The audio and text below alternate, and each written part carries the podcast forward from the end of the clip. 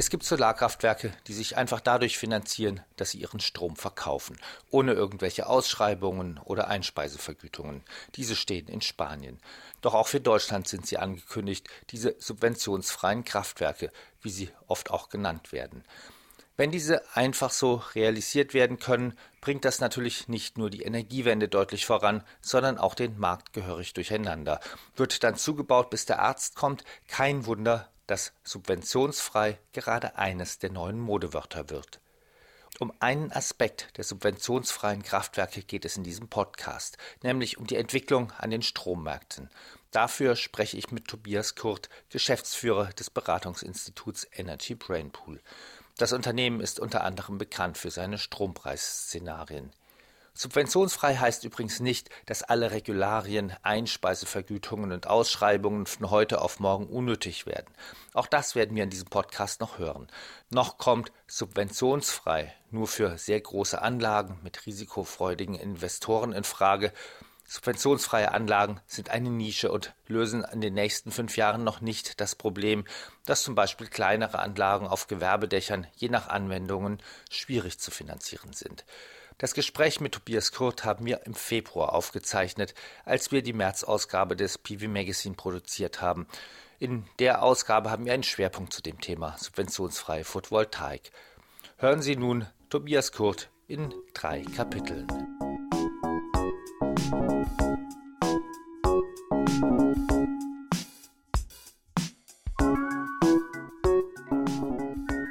Kapitel 1 Die Schere geht zu. Der Solarstrom war lange Zeit teurer als der Strom an der Strombörse. Doch während der Solarstrom kontinuierlich billiger wurde und wird, ist letztes Jahr der Börsenstrompreis deutlich gestiegen. Letztes Jahr gab es zum ersten Mal die Meldung, dass sich ein Solarpark über einige Monate bei dem Verkauf des Stromes an der Börse finanzieren mhm. konnte und dass die Marktprämie, die über die EEG-Umlage finanziert wird, auf die die Betreiber zwar einen rechtlichen Anspruch haben, aber gar nicht mehr nötig war, die hat gar nichts mehr gebracht. Das kam ja für viele überraschend. Für Sie auch? Ja und nein. Generell kann man sagen, dass die Hauptentwicklungen, die dem zugrunde liegen, nämlich steigende Strompreise an der Börse, an der kurzfristigen Börse, vorhersehbar waren, weil klar war, dass weiter Kraftwerke aus dem Markt gehen, weil zu erwarten war, dass die Rohstoffpreise wieder auf ein fundamental erklärbares Niveau steigen, nachdem sie einige Jahre unterbewertet waren und vor allen Dingen, weil auch erwartbar war, dass die Preise für CO2-Zertifikate steigen würden. Das alles hat dazu beigetragen, dass sich die Strompreise und damit auch der Wert von PV-Strom in den letzten anderthalb Jahren erhöht hat. Und was sicherlich so nicht voraussehbar war, war, dass es im letzten Jahr besondere Einzeleffekte gab. Das war insbesondere der sehr heiße und sehr trockene Sommer, der dazu geführt hat, dass wir deutlich weniger Wasserkraftproduktion in ganz Europa hatten und dass viele Kernkraft- und Kohlekraftwerke nicht mit voller Kraft laufen konnten, da sie nicht genug Kühlwasser aus den Flüssen zur Verfügung hatten. Dies hat zu einer überdurchschnittlich hohen ähm, Strompreisen geführt, was so natürlich vorher nicht absehbar war. Es geht ja eigentlich um den Marktwert Solar. Das heißt, gewichtet mit der Solarstromerzeugung der, der, der, der Börsenstrompreis. Mhm. Das ist das, was man erwarten kann, wenn man eine Solaranlage einfach das ganze Jahr lang über an der Börse mhm. vermarktet.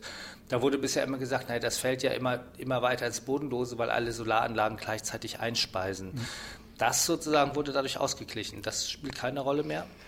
Den Kannibalisierungseffekt habe ich natürlich bei allen fluktuierenden Anlagen.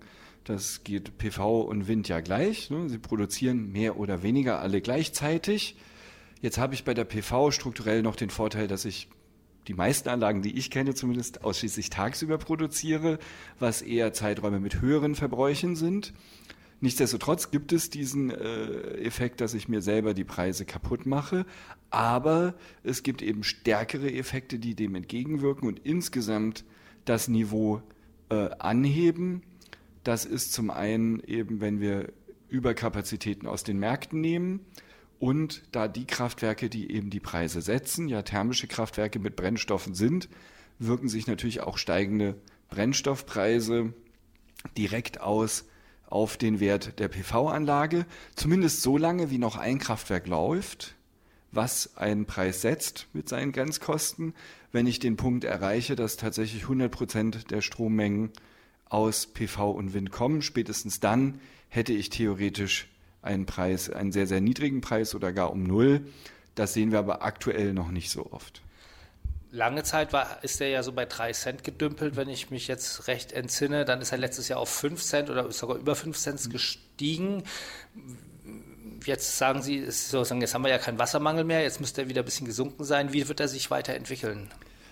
Generell gehen wir über die nächsten Jahre und auch eigentlich Jahrzehnte von steigenden Preisen aus. Das kann zwischen den Jahren oder auch Monaten durchaus mal schwanken, aber die Tendenz generell ist steigend.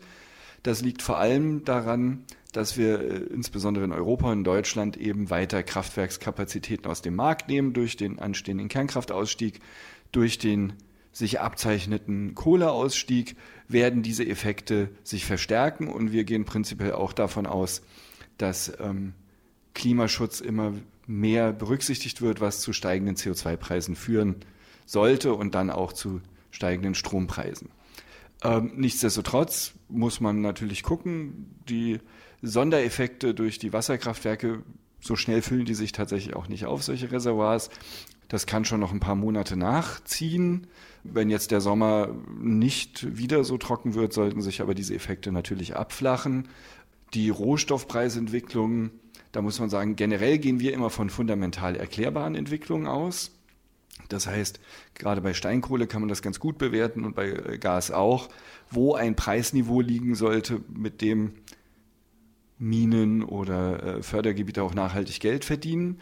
Wir haben jetzt die letzten Jahre gesehen, dass ähm, aus anderen Gründen als wirtschaftlichen Gründen auch passieren kann, dass solche Preise mal längere Zeit unter einem fundamental erklärbaren Niveau liegen.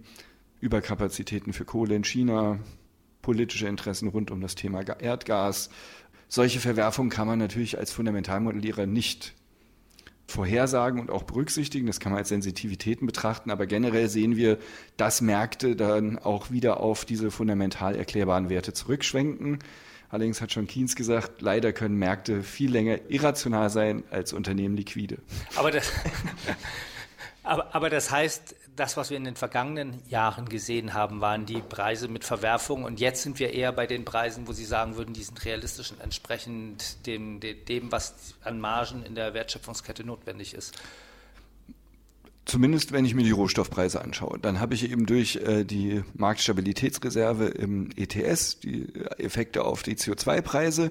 Auch da muss man vorsichtig sein. Wir haben durchaus Preisbewegungen nach oben gesehen für CO2-Zertifikate die vermuten ließen, dass es da zu einer Überhitzung des Marktes kam. Es hat sich jetzt gerade wieder ein bisschen abgekühlt. Solche Schwankungen gehören aber auch dazu, weil Märkte sind eben nicht rein rational, sondern auch psychisch getrieben und ähm, da kommt es auch zu Bewegungen, die dann kurzzeitig äh, nicht immer rational erklärbar sind. Kann man denn erwarten, dass der Marktwert Solar dauerhaft über 5 Cent steigt? Also 5 Cent ist ja insofern eine Grenze, weil Ausschreibungsanlagen werden im Augenblick für 4 bis 5 Cent realisiert. In dem Moment, wo der Marktwert dauerhaft die meiste Zeit über 5 Cent ist, ähm, bräuchte man die Ausschreibung nicht mehr, sondern könnte einfach so zubauen, Photovoltaik zubauen. Also langfristige Betrachtung, in den nächsten 10, 15, 20 Jahre gehe ich auf jeden Fall davon aus. Ob der jetzt die nächsten zwei, drei Jahre direkt auf dem Niveau verharren wird, würde ich mal ein Fragezeichen dran machen, weil wir eben gesehen haben, dass hier vor allen Dingen auch diese Sondereffekte eine besondere Rolle gespielt haben und wirklich zu einem insgesamt deutlich höheren Preisniveau geführt haben, als wir das aktuell erwarten würden. Lustigerweise ja tatsächlich auch bei den äh, Grünstromzertifikaten, den Herkunftsnachweisen. Auch die waren europäisch knapp durch die geringe Wasserproduktion und sind äh, preislich deutlich gestiegen, haben sich zum Teil verdreifacht und mehr, äh, noch mehr. Ähm, auch diesen Effekt würde ich noch nicht als nachhaltige Entwicklung betrachten, sondern als Einmalentwicklung. Da bleibt abzuwarten, wie sich das die nächsten Jahre entwickelt. Beim Strompreis und insbesondere auch beim Vermarktungswert für PV gehe ich äh, oder zeigen unsere Szenarien sehr klar auch langfristig äh, eine steigende Entwicklung. das könnte sich je nach wirklich Schnelligkeit in der Umsetzung des Kohleausstiegs sogar noch ein bisschen verstärken. Um mal über konkrete Zahlen zu reden, müssen wir vielleicht über kurze Zeiträume reden. Was erwarten Sie für dieses Jahr? Also kann man sagen, dass es da auch schon wieder mehrere Monate zumindest über 5 Cent sein wird? Auf so einem absoluten Niveau wäre ich vorsichtig mit meiner Prognose, ähm, weil da können Einzeleffekte deutlich größere Rolle spielen. Insgesamt hm, hätten wir jetzt eher Werte zwischen 40 und 50 Euro erwartet. Ähm, wie gesagt, das kann äh, durch auch Erwartungen an den Kohleausstieg jetzt erst nochmal nach oben gehen. Ähm, da, aber ich würde nicht darauf wetten wollen, dass der Wert jetzt äh, kontinuierlich auf 50 Euro liegt oder darüber. In einzelnen Monaten ist das sicherlich ähm, möglich.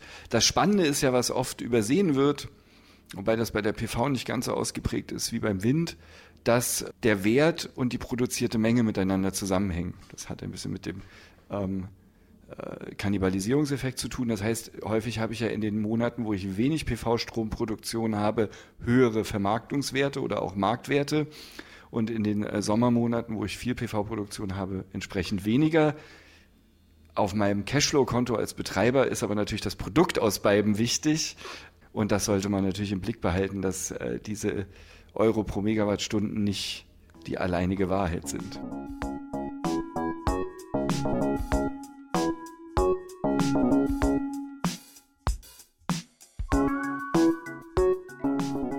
Kapitel 2 PPAs Verkaufen per Marktpreis. Das hört sich ein bisschen wie die Photovoltaikanlage als Taglöhner an.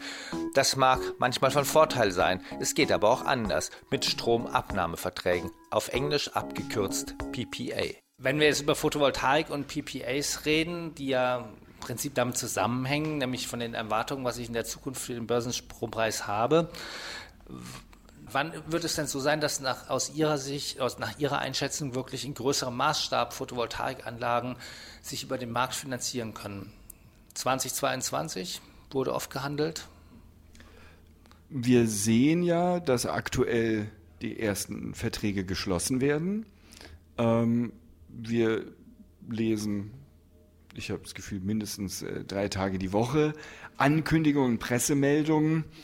Ähm, nicht alle, von denen ich schon mal gehört habe oder über die ich schon mal gesprochen habe, finden wir in der Presse wieder aktuell. Mein Eindruck ist, dass wir dort ein sehr hohes äh, Engagement im Hintergrund haben. Wann das tatsächlich zu realisierten Projekten führen wird, hängt, glaube ich, ähm, von drei Faktoren ab. Der eine ist, äh, auf welchem äh, Niveau liegt tatsächlich der Vermarktungswert PV am Markt über die nächsten Jahre. Der zweite ist natürlich, wie günstig sind die Stromgestehungskosten für eine PV-Anlage in Deutschland? Ähm, was machen die Modulpreise und die anderen Komponenten? Also wie niedrig sind meine Kosten und fallen die weiter? Und natürlich ist, wenn man sich PPA-Themen anschaut, immer die Frage, wo liegt eigentlich das Niveau der Ausschreibung? Ist es tatsächlich attraktiver, das höhere Risiko eines freien Marktes und eines PPAs in Anspruch zu nehmen? Gegenüber den Möglichkeiten äh, über die Ausschreibung eine äh, Einspeisevergütung über das EEG zu bekommen, was sicherlich immer noch eine der sichersten Arten ist. Und da muss man eben gucken, das hat ja unterschiedliche Finanzierungskosten zur Folge, so dass man sicherlich schauen muss, selbst wenn die Ausschreibungsergebnisse, ich nehme jetzt mal einfach zwei Zahlen, bei 40 Euro liegen und der Strompreis bei 45 Euro, wenn ich ausreichend Chancen habe, mit 40 Euro in der Ausschreibung zu gewinnen, kann das in der Gesamtrentabilität des Projektes trotzdem ja die attraktivere Lösung sein. Am besten beides. Ich gewinne die Ausschreibung und vermarkte dann über die Börse. Das äh, ist natürlich äh, der Traum aller Betreiber und das momentan auch noch möglich, dass man so das Sicherheitsnetz ähm, Marktprämie nach unten hat und dann äh, die Upsides am Markt mitnimmt wir sehen ja in der aktuell schon längst laufenden Diskussion am Markt über solche Themen wie die äh, symmetrische Marktprämie, dass das erkannt ist und der Gesetzgeber da sicherlich auch in nicht allzu ferner Zukunft äh, darauf reagieren wird. Das heißt, man kann erwarten, es wird eine Regelung geben, ich muss mich entscheiden, ob ich nur auf den Markt gehe oder eben die Sicherheit in Anspruch nehme, aber dann auch nicht mehr bekomme? Davon gehe ich aus. Also wir hören das ja schon seit sicherlich einem Jahr äh, verstärkt in der Diskussion. Ähm, wann auch immer jetzt äh, dann wirklich mal äh, wieder Energiepolitik gemacht wird und es neue Gesetze geben wird, gehe ich davon aus, dass das eine der Dinge sein wird. Und so sehr ich natürlich verstehe, dass das aus ähm, Investoren- und Betreibersicht äh, aus Branchensicht angenehm ist, das Sicherheitsnetz zu haben und trotzdem die äh, Chancen mitnehmen zu können, muss man sagen, dass natürlich aus wirtschaftlicher Sicht und auch aus volkswirtschaftlicher Sicht durchaus äh, gut ist zu sagen, also Risiken und Chancen sollten gleich verteilt sein. Und ich kann mich eben als Akteur entscheiden, ich möchte die Chancen eines steigenden Marktpreises mitnehmen. Dann sollte ich aber auch bereit sein, die Risiken zu tragen. Oder ich möchte eben auf Sicherheit spielen. Dann ähm, bin ich eben mit meinen 40 Euro oder was auch immer die Ausschreibung ist zufrieden und komme damit aus und habe dann die Sicherheit, dass das auf 20 Jahre auch funktioniert. Dann habe ich aber auch die Chance nicht. Es gibt vor allem auch Akteursgruppen, für die nach wie vor diese hohe Sicherheit und die damit äh, zusammenhängenden niedrigen äh, Finanzierungskosten und damit auch niedrigen Projektkosten im Rahmen eines EEGs attraktiv sind. Dann können die sich, sollten die sich in diesem Bereich engagieren und wenn das dann zum leicht höheren Preisniveau führt, ähm, finde ich, das ist auch adäquat. Und dann gibt es eben Akteursgruppen, die vielleicht in der Lage sind, diese Marktrisiken zu bewerten, zu handeln und das auch in ihrer äh, Projektfinanzierungsstruktur darzustellen. Und wenn das dann äh, zu einem weiteren Zubau führt, der außerhalb von Fördermechanismen entsteht, dann ähm, finde ich, hat das auch seine Daseinsberechtigung. Nur beides haben zu wollen, finde ich schwierig. Diese Anlagen, die sich jetzt über den Markt finanzieren, das, was wir hören, sind ja vor allem große Anlagen. Jetzt Energiekontor plant mit einem PPA mit ENBW, wo Energiekontor sagt, sie haben sogar schon einen Vertrag unterschrieben, ähm, alles ganz sicher, 85 Megawatt. Die sagen selber, also unter 10 Megawatt können sie sich das Ganze gar nicht so richtig vorstellen. Wie sehen Sie das? Ist das wirklich nur was für riesige, aus deutscher Perspektive, riesige Anlagen oder wird das dann, ist das nur eine Frage der Zeit, dass das auch für kleinere Anlagen relevant wird? Der Bauer hat einen Acker, wo man vielleicht 500 Kilowatt drauf bauen kann, dass man den dann frei vermarkten kann. Wenn wir uns die Lernkurven aus der Direktvermarktung anschauen, dann spricht vieles dafür, dass das mit der Zeit durchaus auch für kleinere Anlagen attraktiv wird. Wenn man sich das Thema PPA anschaut heutzutage, dann reden wir fast ausschließlich über wirklich bilaterale langfristige Strompreisverträge. Übrigens etwas, was es ähm, vor allem vor der Liberalisierung schon lange gab. Viele Menschen aus der Energiewirtschaft sagen auch, PPA, verstehen sie gar nicht, warum das jetzt so ein Hype ist. Es ist alter Wein in neuen Schläuchen. Ähm, das haben sie doch früher auch schon immer so gemacht. Aber worauf ich eigentlich raus wollte, ist, das sind ja ganz häufig bilaterale oder äh, trilaterale Verträge, häufig auch, weil sie noch nicht so standardisiert sind, wirklich einzeln ausgearbeitet, sehr projektspezifisch, im Zweifel noch auf den Verbraucher zugeschnitten. Das führt natürlich zu sehr hohen Transaktionskosten, die einfach da sind, weil ähm, dem Anwalt ist es ja im Zweifel egal, ob der Vertrag, den er da ausarbeitet, für 85 Megawatt oder für 85 kW ist. Die Kosten sind im Zweifel die gleichen. Ich glaube aber, dass wir sehen werden durch die Standardisierung, ähm, dass Kosten weiter sinken und dass wir dann auch wieder sehen werden, dass sich Portfolien bilden, sowohl auf der Abnahmeseite, dann habe ich eben nicht das eine große digitale Unternehmen oder ähm, die einen 85 äh, im, äh, MW-Park, sondern ich habe eben vielleicht ein Portfolio aus mehreren kleinen Parks und Anlagen und auf der Abnahmeseite auch ein Portfolio von industriellen und gewerblichen Abnehmern. Ähm, und dann werden sich dort natürlich auch die Transaktionskosten wieder senken. Und ähm, dann sehe ich auch, dass dort durchaus kleinere Anlagen eine Rolle spielen können. Wie klein die werden, möchte ich. Ja, das hängt natürlich von den genau. Preisen auch ab. Genau. Also für, mit welchen Skaleneffekten und wie, wie sich die Preise für 500 Kilowatt Anlagen entwickeln.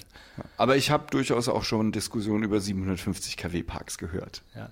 Wer müsste denn dann derjenige sein, der die PPAs anbietet? Sind das dann die Direktvermarkter für so einen Betreiber?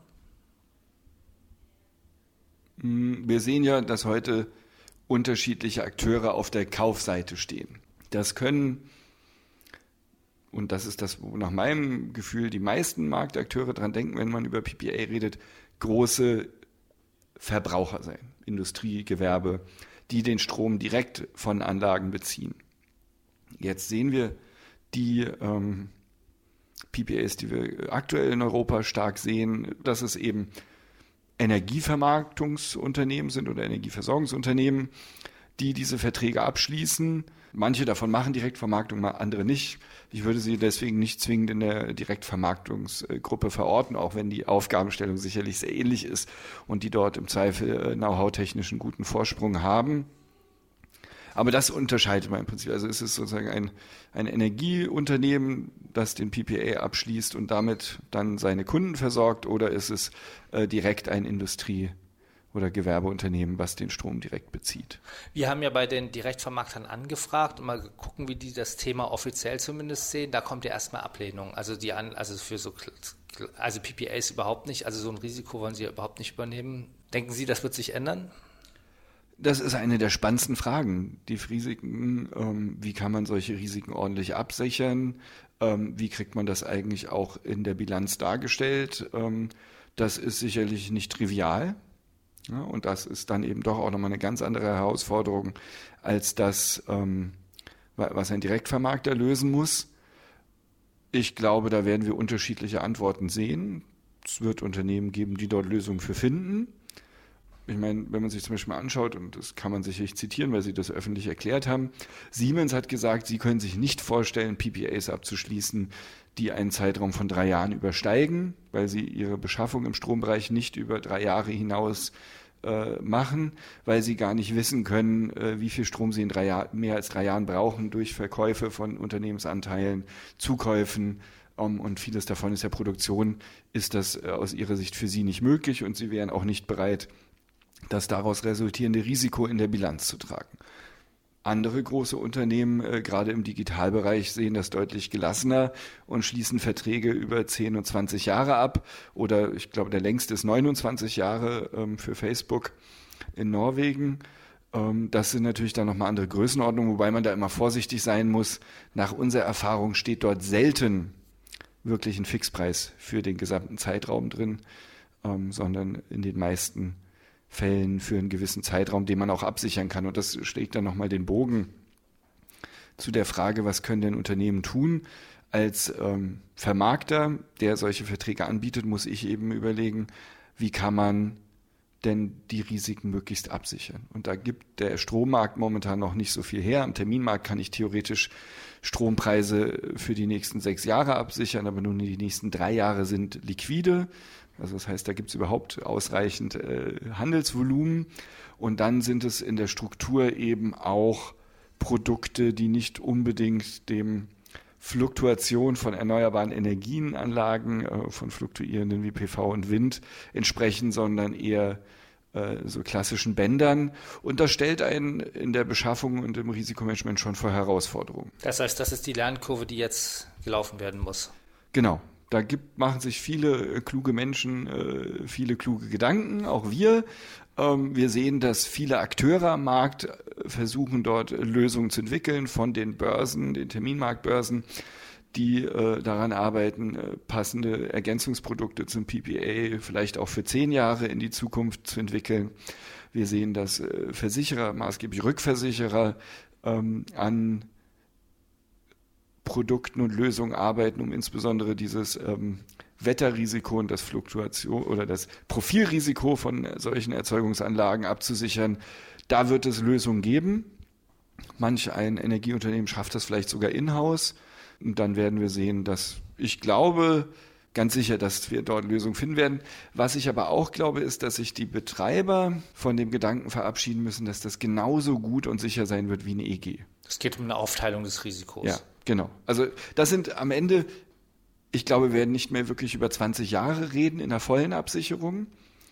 Und es wird auch darum gehen, wer trägt eigentlich welches Risiko und damit welche Kosten. Denn jedes Risiko ist mit einem Kostenfaktor verbunden. Und dann muss ich als Betreiber, da sind wir wieder bei der Verteilung von, Verteilung von Risiko und Chance, eben für mich beurteilen, wo bin ich auch bereit, Risiken mitzutragen und dann aber vielleicht auch die Chancen mitzunehmen und wo will ich möglichst ein rundum sorglos Paket, dann muss ich aber bereit sein, dafür Abschläge hinzunehmen. Aber Energiekonto hat zum Beispiel einen festen Abnahmepreis bekommen für 15 Jahre für ihre 85 Megawatt. Wenn man sehr gute Strompreisszenarien hat, wie zum Beispiel unsere, dann ähm, ist man und äh, mit einem entsprechenden Markt, äh, Marktverständnis ausgestattet ist, dann ist das durchaus eine Annahme, die man treffen kann, wenn man dann als Unternehmen in der Lage ist, die jetzt sozusagen als Abnehmer diesen Vertrag abzuschließen, abschließen, ähm, das auch wirklich darzustellen, dann kann man das machen. Meine Erfahrung ist, dass wenn solche Verträge auf so einem Niveau geschlossen werden, der Preis an sich erstmal niedriger liegt. Ja? Und dann, da sind wir aber ähnlich wie bei der Diskussion rund um die äh, Ausschreibungsvergütung. Ich kann natürlich äh, klassisch nach der Frage Spatz in der Hand, Taube auf dem Dach sagen, nö, das reicht mir, damit komme ich aus, da, damit bin ich zufrieden. Und ähm, derjenige, der das Risiko übernimmt, in dem Fall der Abnehmer, hat natürlich die Chance, dann auch äh, die ganzen äh, zusätzlichen Erlöse, die dann vielleicht entstehen, ein, mitzunehmen.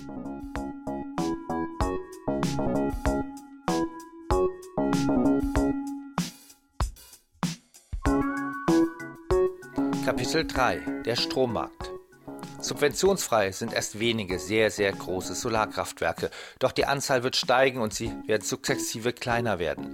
Doch was begrenzt dann den Markt und sprengt das dann nicht das derzeitige Strombörsenmodell? Dort bestimmen die Betriebskosten des Kraftwerks den Preis, das man gerade noch braucht, um genug Strom zu erzeugen. Diesen Preis bekommen dann auch Wind- und Solarkraftwerke, deren Strom über die Börse vermarktet wird, obwohl sie ja eigentlich für umsonst produzieren, wenn sie einmal gebaut sind. Wenn aber alle konventionellen Kraftwerke ausgeschaltet sind, sinkt dieser Strompreis dann auf Null an der Börse, da Wind- und Solarstrom mit nahezu Null Betriebskosten erzeugt werden. Die Investitionskosten spielen bei dem Börsenpreis jedoch keine Rolle und das könnte ein Problem sein. Jetzt gucken wir mal in die Zukunft. Ähm, gehen wir jetzt mal davon aus, die, der Marktwert Solar an der Börse steigt. Zunächst zumindest mal. Vielleicht sinken auch noch die, die Installationskosten für Anlagen. Wenn man dann über diesen freien Markt Anlagen bauen und vermarkten kann, dann könnte man ja eigentlich zubauen, bis der Arzt kommt. Man könnte, also es gibt ja erstmal keine direkte Begrenzung, außer dass eventuell der Marktwert Solar wieder fällt, dadurch, dass es dann zu viele Solaranlagen gibt. Oder sehen Sie da eine Begrenzung? Das ist eine sehr spannende Frage, die wir auch in unserem aktuellen äh, White Paper zum Thema PPA nochmal äh, anreißen zumindest. Wenn es tatsächlich, und davon gehe ich aus, zu marktlichem Zubau von Erzeugungsanlagen kommt, dann findet das außerhalb der Kontrolle durch den Regulierer statt. Das ist ja erstmal gewünscht. Jetzt kann es natürlich dazu kommen, dass das eine sehr große Dynamik annimmt dann tritt zum ersten tatsächlich eine marktliche Selbstkorrektur ein, weil durch diesen Kannibalisierungseffekt habe ich natürlich gewisse senkende Effekte. Das ist übrigens einer der Gründe, warum wir in unserem Modell keine den Zubau als Parameter eingeben und nicht berechnen lassen, weil sonst haben sie tatsächlich Jahre, in denen sie acht oder zwölf oder auch äh, 20 Gigawatt zubauen würden und jenseits der Frage, also die deutsche Solarbranche hat zwar gezeigt, dass sie das theoretisch kann, aber ähm, mit Netzrestriktionen und ähnlichen ist das sicherlich nicht wünschenswert. Und dann würden sehr starke ähm, Schweinezyklen entstehen. Dann baue ich 20 Gigawatt zu, dann 0, dann 15, dann 0. Nicht jetzt unbedingt jedes Jahr in dem Wechsel, sondern ähm, hin und her. Das ist sicherlich auch nicht für alle wünschenswert. Die spannende Frage ist für mich, wie geht der Regulierer damit um? Wenn das eine gewisse Dynamik annimmt, ist er bereit, dort wirklich Marktkräfte frei walten zu lassen. Da bin ich ein bisschen skeptisch. Ähm, nach unserer Erfahrung gibt es ja keinen freien Energiemarkt auf der Welt. Dafür ist Energieversorgung zu wichtig. Und auch in Deutschland ähm, hätte das natürlich deutliche Auswirkungen, weil so viel ist klar, je mehr fluktuierende Erzeugung wir zubauen, desto weniger ist auch der Strom aus den thermischen Kraftwerken wert. Das sicherlich neben solchen Themen wie Netzausbau eine der Fragen, warum man politisch bisher versucht hat, einen allzu schnellen Zubau zu verhindern. Gucken wir trotzdem noch mal weiter in die Zukunft, wie weit auch immer. Es wurde schon öfter darüber diskutiert, dass das Marktmodell, das Sie im Augenblick haben, ja nicht erneuerbaren tauglich ist. Im Augenblick wird ja der Marktwert Solar auch über die Grenzkosten der konventionellen Kraftwerke an der Strombörse bestimmt. Und das heißt, es wird doch wiederkommen, dieses Thema. Da bin ich sehr gespannt. Ähm, Wir machen uns äh, tatsächlich die Arbeit, uns da einmal im Jahr mit dem ganzen Brainpool zusammenzusetzen und äh, zu sagen, wir machen jetzt 2050, grüne Wiese, wir erfinden den Strommarkt neu für 80 oder 100 Prozent erneuerbar. Wie sieht das aus? Und dann zu überlegen, wie kommen wir denn von heute am besten dahin? Und uns ist für die Stundenscharfe oder was für eine Zeiteinheit auch immer Kraftwerksplanung noch nichts Besseres eingefallen als die Merit Order. Und aus unserer Sicht gibt es auch kein Argument dafür, warum 100% Erneuerbare nicht auch mit dem Energy-Only-Markt, wie er heute designt ist, funktionieren sollte. Dann können sich die Preise nur nicht nach Grenzkosten einstellen, sondern danach, wozu ein Betreiber einfach bereit ist zu verkaufen. Doch, denn ähm, wir werden ja immer Zeiten haben, in denen ich ein Kraftwerk mit Grenzkosten habe. Ähm, das ist auch in der 100% erneuerbaren Welt, wenn jetzt nicht noch eine Technologie entsteht, die wir noch gar nicht gesehen haben, äh, nicht anders denkbar. Denn auch Speicher müssen ja von einem gewissen Spread leben, äh, welcher Speicher auch immer, also von Preisdifferenzen, sonst rechnen die sich nicht. Und wenn ich die sich nicht rechne und keine habe, dann entstehen wieder Differenzen. Also da gibt es einen gewissen Ausgleich. Und am Ende spricht zumindest aus heutiger, äh, heutigen Wissen ja vieles dafür, dass es eine Kombination aus viel PV und Wind sein wird, sowie dann grüne Brennstoffe, vermutlich grünes Gas. Und da ist nichts zu erwarten, also habe ich noch keinen Experten getroffen, der sich in die Theorie verstiegen hat, dass das deutlich günstiger werden würde als Erdgas plus CO2-Preise. Ähm, und das wäre dann für mich der Benchmark, ähm, dass wir tatsächlich im Jahr 2049 grünes Gas verbrennen in den Stunden, wo nicht genug Sonne scheint und genug Wind weht, zu einem Preis, der ungefähr auf Erdgaspreisniveau liegen könnte. Und ähm, dann habe ich auch im Jahr 2050 immer noch jenseits von 5000 Stunden im Jahr von den 8760, die es gibt, in denen ein Gaskraftwerk läuft und einen Preis setzt. Aber im Sommer, wenn ich dann ganz viel PV habe, dann gibt es keinen Preis, dann ist der Null. Es wird auch viele Stunden mit negativen und oder gar äh, oder Nullpreisen geben. Korrekt. Ähm, das muss man sich eben äh, sehr genau anschauen.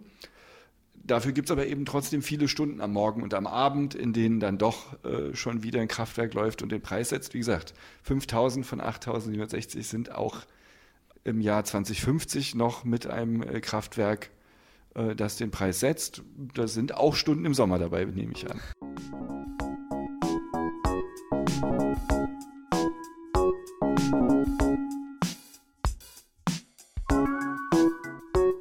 Das war der PV Magazine Podcast zum Marktumfeld für subventionsfreie Solarkraftwerke. Auch wenn das heute noch eine Nische ist, eine einfache Maßnahme würde dazu führen, dass es viel, viel mehr subventionsfreie Photovoltaik gäbe und die Energiewende auch nach vorne bringen würde, nämlich wenn eine Forderung umgesetzt würde, der sich jetzt auch die Friday for Futures Bewegung angeschlossen hat, nämlich dass man den Kohlendioxidausstoß angemessen bepreist, nämlich so hoch wie der Schaden ist, den das Kohlendioxid in der Zukunft verursachen wird. Wir sind wie immer daran interessiert zu erfahren, wie Ihnen unsere Podcasts gefallen. Schreiben Sie uns Ihre Meinung in die Bewertungsfenster bei SoundCloud, iTunes oder Spotify oder schicken Sie uns eine E-Mail an podcast.pv-magazine.com. Und vergessen Sie nicht, unsere Sendungen zu liken, falls sie Ihnen gefallen. Dann werden wir von anderen leichter gefunden. Danke fürs Zuhören und bis zum nächsten Mal.